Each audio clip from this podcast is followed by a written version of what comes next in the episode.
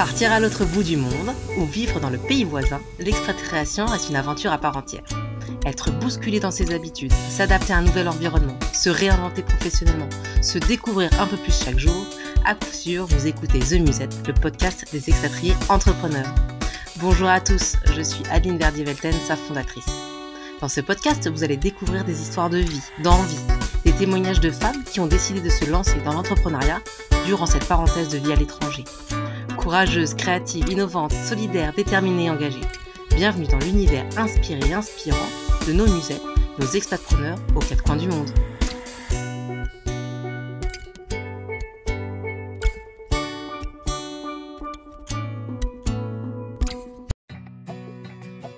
Il faisait nuit et c'était désert et je me suis dit mais on est dans une grande ville aux États-Unis mais qu'est-ce qui se passe? Pourquoi il y a personne dans les rues quoi?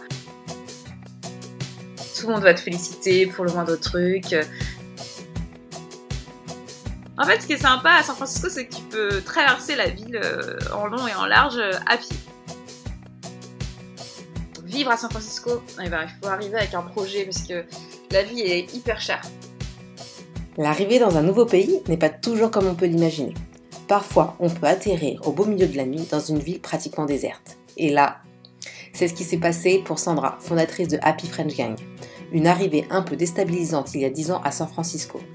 Mais aujourd'hui, dans Chemin d'Expat, elle nous fait découvrir une ville où la qualité de vie est incroyable, avec une nature omniprésente et un état d'esprit bien californien. Allez, embarquez avec nous pour un Dubaï San Francisco. Bonne écoute Hello tout le monde, nous retrouvons dans cette partie Chemin d'Expat Sandra, fondatrice de Happy French Gang. Bonjour. Sandra Salut Alors, nous sommes à San Francisco. Voilà, ça fait 10 ans que tu, que tu expates là-bas. Ouais. Comment tu es arrivée là-bas? Pourquoi? Alors, euh, et ben pourquoi? Tout simplement parce que euh, mon mari s'est vu offrir un poste à San Francisco et qu'on avait super envie de partir à l'aventure, euh, voilà, et que c'était une super occasion. On n'était jamais venu à San Francisco, on a débarqué euh, d'un coup avec nos bagages et puis bah on est pas reparti quoi. Et ça fait 11 ans maintenant quoi.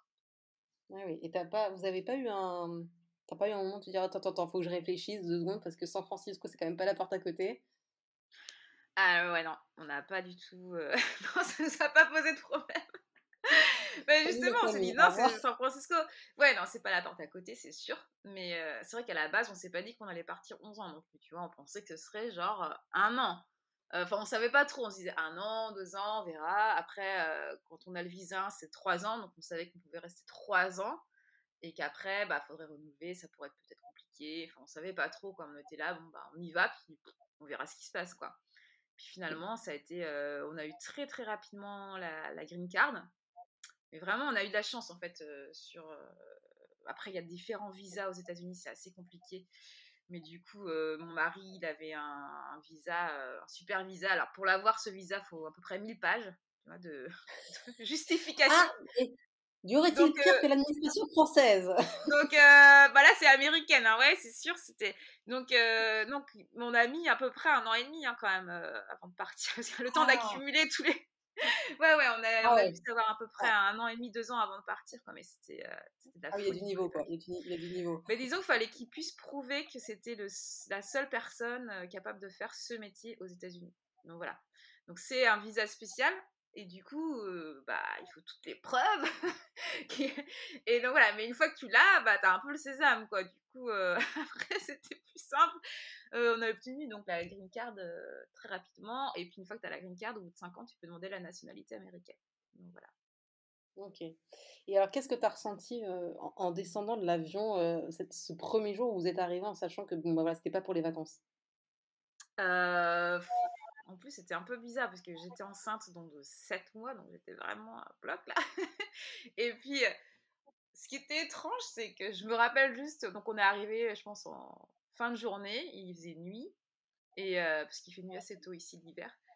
Et la seule personne qu'on connaissait, c'était donc un collègue de mon mari qui nous a accueillis.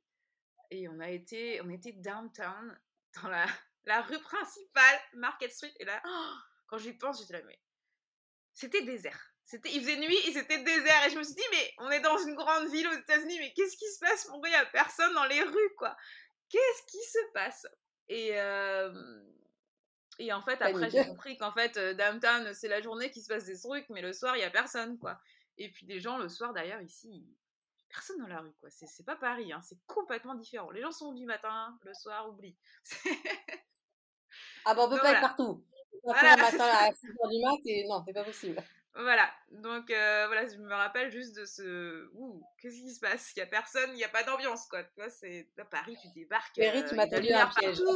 T'as as des gens en train de boire des coups partout dans la rue à Paris, quoi. C'est animé. Là, c'était le désert. Je me dit, qu'est-ce qui se passe? Voilà, c'était juste. mais sinon, voilà. Après, c'était chouette. c'est marrant. Pour beaucoup de musettes que j'ai interrogées qui vivent aux US, ce qu'elles apprécient le plus dans leur art de vivre, c'est leur côté c'est amazing, c'est génial, enfin, c'est cool, tout est possible. Est-ce que tu dirais la même chose?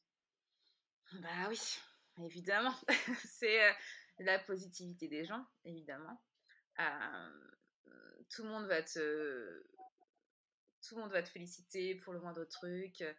Tu es dans la rue, les gens vont te dire Oh, il est trop mignon ton chien. Oh là là, j'adore tes lunettes. Oh, ton chapeau, ton ci, ton ça. Tout le monde, voilà. Les gens font des, des compliments gratuitement en permanence et c'est juste trop agréable. Euh, bah ouais, c'est pas. T'as pas l'impression que ça fait un peu, je dirais, alors pardon, euh, pardon l'expression, hein, entre guillemets, euh, faux cul C'est vraiment sincère, tu penses? Bah, pourquoi est-ce qu'ils iraient dire quelque chose comme ça? Enfin, T'es dans la rue, t'as autre chose à faire, tu vas, tu vas pas dire un compliment si ça t'emmerde. Dire si t'as autre chose à faire, tu vas pas le faire. Par contre, ce qui peut être faux cul, c'est au taf. Euh, bon, dans les entreprises, moi, j'ai pas ce problème puisque voilà, je travaille avec des gens qui, qui travaillent pour moi et puis pas, pas tous les jours. Mais au boulot, bah, en fait, les gens, ton, ton boss, enfin, les gens vont pas te dire c'est pas bien. Ils vont trouver une autre façon de te dire que c'est pas bien. Mais bon, une fois que tu es au courant comment ça se passe, tu sais que ça veut dire que c'est pas bien quand ils disent ah bah c'est bien, hein, mais ça pourrait être mieux. En fait, ça veut dire c'est pas bien du tout. Donc ça, oui, c'est peut-être un peu, voilà, faut décoder. Ça, c'est peut-être un peu faux cul, quoi. Euh, après, les gens aussi, il y a d'autres trucs faux cul qui vont te dire euh, bon bah ok, ça c'est aussi en France, quoi. On, on, s'appelle, on fait une bouffe, une bouffe tu vois. C'est pas forcément vrai, ça veut dire, bon, bah, on se reverra un jour, peut-être, quoi, tu vois. Mais bon, je pense que ça, c'est en France aussi, en fait. Euh, euh, voilà, mais non, sinon, moi je trouve que justement c'est hyper positif. Les gens, euh, non, je trouve pas qu'ils se forcent à être sympas, quoi. Non, non, pas du tout. Euh, je pense qu'ils sont sympas avec toi quand ils te parlent avec toi, qu'ils sont, ils sont sincères, quoi. Il y a aucune raison qu'ils perdent leur temps à pas l'être, en fait. Et voilà. Donc. et, qu'est-ce que tu apprécies le moins chez eux? Ce que j'apprécie le moins chez eux, bah, je sais pas trop. ils sont très. Euh, alors, ils adorent suivre les règles. Euh, et je dirais que 90% du temps, j'aime ça, en fait. Je trouve ça. Ils sont plus. Ils sont plus euh, respectueux, par exemple, faire la queue. Faire la queue en France et faire la queue en Amérique, ceci est complètement différent. C'était une expérience totalement différente. Euh, donc en France, euh, c'est pas possible, quoi. Enfin, oui, euh, les gens vont couper, voilà, éventuellement, ou les petits vieux, ou j'en sais pas trop. Enfin, voilà, il se passe toujours des petits trucs. Et ici, c'est, mais jamais tu vas faire ça. Déjà, les gens se respectent au niveau espace. Donc, ils vont pas te coller les uns contre les autres. Ils vont te laisser un mètre devant toi. Et, voilà, ils vont jamais griller la queue. Ça, ça c'est cool. Et puis il y a toutes ces petites, je sais pas, il y a plein, ils sont, y a plein de règles en fait. Et c'est bien. Et j'arrive pas trop à trouver des négatifs là, mais bon, je sais que des fois ça, ça m'agace quoi. C'est pesant. Des fois ça te fait. Ouais, voilà, c'est. C'est tout. Bon, trouver le bon, euh, non, mais par exemple, au niveau du dating, quand, ils, quand les Américains donc, sortent entre eux, quand voilà, ils trouvent quelqu'un qu'ils aiment bien, euh, il y a tout un code en fait. Alors je connais pas euh, exactement, mais c'est vraiment très euh, très codé quoi. Donc voilà, tu es avec quelqu'un, mais ça veut pas dire que tu ne tu peux pas avoir d'autres personnes. Il faut ensuite se mettre d'accord et qu'on se regroupe un jour, quelques mois plus tard, pour dire bon bah on est exclusif quoi. Donc ça veut dire que bon bah c'est juste toi. Ah oui. Donc c'est tout, c'est que des voilà. Le premier soir tu peux pas faire ci ça, ça. Enfin c'est. ah oui, c'est spécial. quoi. Ah ouais, c'est assez spécial quoi. Euh, on va parler un peu école. donc, tu as, enfin, vous avez un fils, vous avez commencé voilà, à le mettre dans un système américain et vous l'avez changé pour un système français. pourquoi est-ce que vous avez fait ce choix? Alors, il a donc fait l'école publique de... depuis tout petit jusqu'au mois de septembre dernier. Donc, en septembre, là, on l'a changé. Donc, il est... ça correspond au CM2. Et en fait, c'était sa volonté. C'était sa demande. en fait, mmh. pendant la pandémie, alors ce qu'il faut savoir, c'est qu'il n'a pas eu d'école pendant un an et demi. Il a eu l'école online pendant un an et demi, qui était d'ailleurs hyper bien organisée. c'était vraiment super. Et, donc, du coup, on a eu le temps de faire du français à la maison. Donc, je lui ai appris à lire et la grammaire, voilà, pas trop, trop, trop écrire, mais un petit peu la grammaire. Et puis, après, pour le collège, je me posais des questions où est-ce qu'on mettrait? Parce qu'il n'y avait pas de super, super bon collège autour de, autour de chez nous. Et donc, voilà, il y a beaucoup de gens qui mettent leurs leurs enfants après en privé. je me suis posé la question, j'en ai parlé, et donc j'avais aussi appelé l'école, le lycée français qui m'avait dit bah en fait pour la sixième il y a un test d'entrée pour le CM2 il n'y a pas de test d'entrée et puis c'était pas tombé dans l'oreille d'un sourd et donc euh, plusieurs mois après donc au mois de juin dernier euh, donc mon fils me dit oui mais je suis en train de me dire peut-être que je devrais rentrer en CM2, comme ça j'aurais pas de test. Euh. Donc je me dis, ah, c'est marrant, donc il a pensé à rentrer euh, à l'école française en fait, tu vois. Et puis, euh, parce qu'on lui dit, on lui dit aussi que bah, plus tard, voilà, on rentrera en France à un moment donné, je sais pas quand, mais on rentrera quoi. Donc voilà, il faudrait qu'il apprenne quand même le français.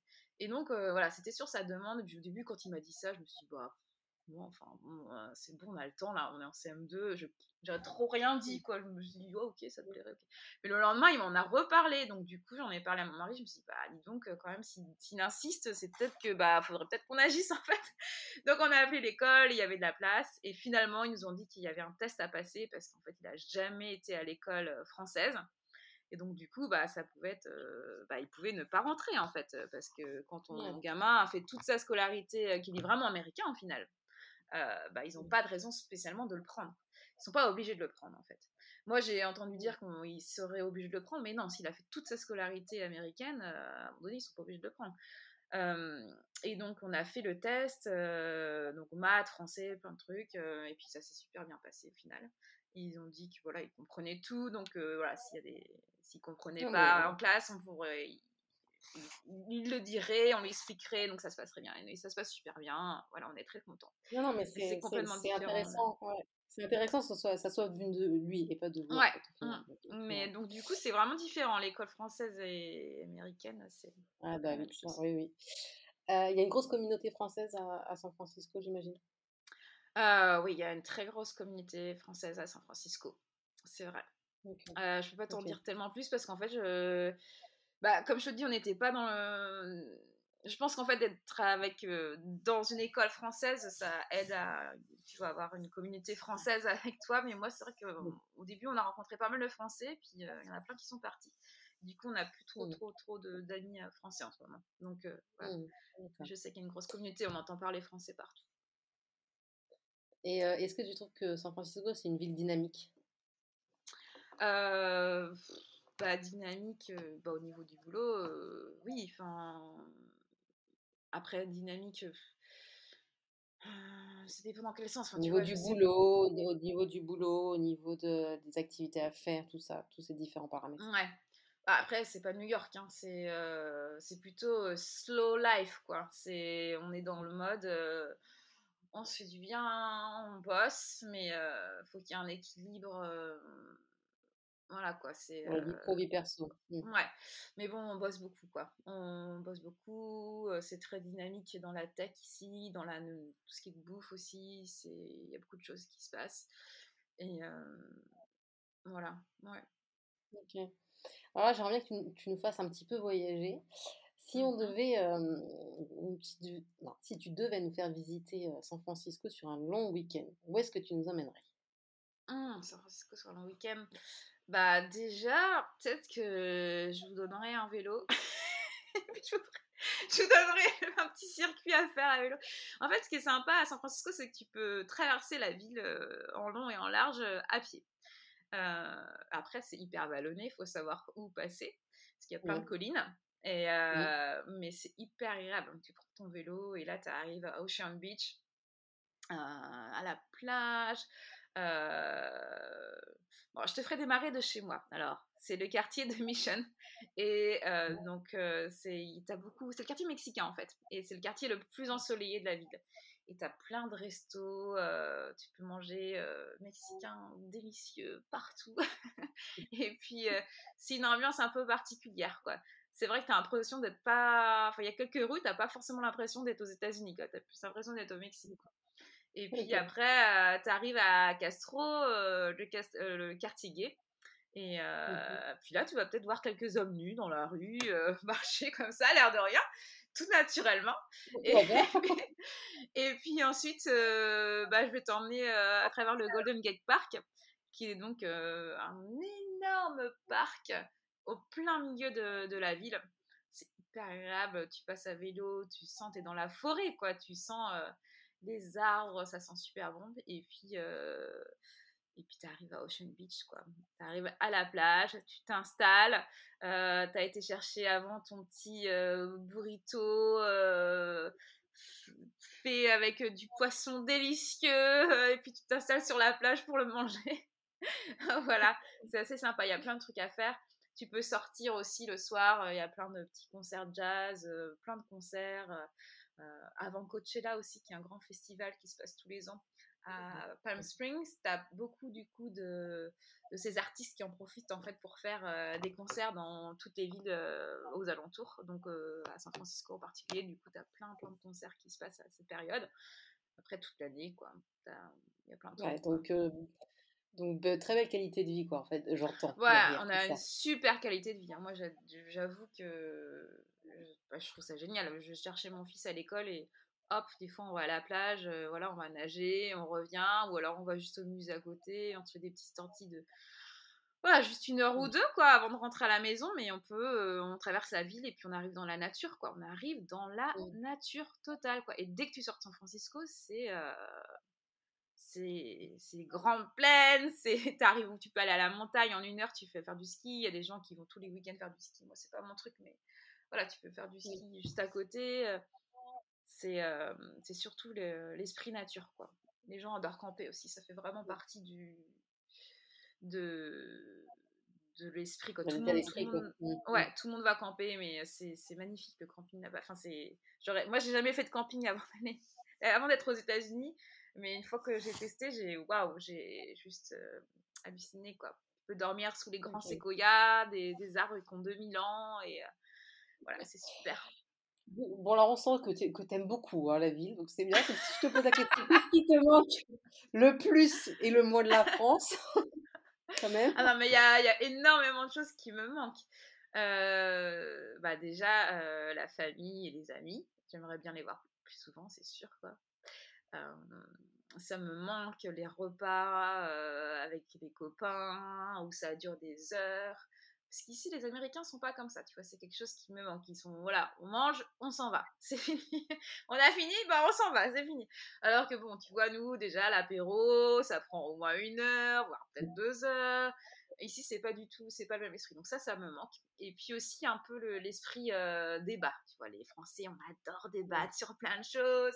Ici, c'est pas trop trop ça. Enfin, on discute, tu vois, mais euh, ça reste sage et puis, donc, la nourriture me manque énormément. Donc, quand je débarque en France, je fais tous les Auchan, tous les, tous les Leclerc, tous les Galeries Lafayette, tout. je rigole, mais je vais dans le rayon yaourt, je dévalise, je dévalise tout.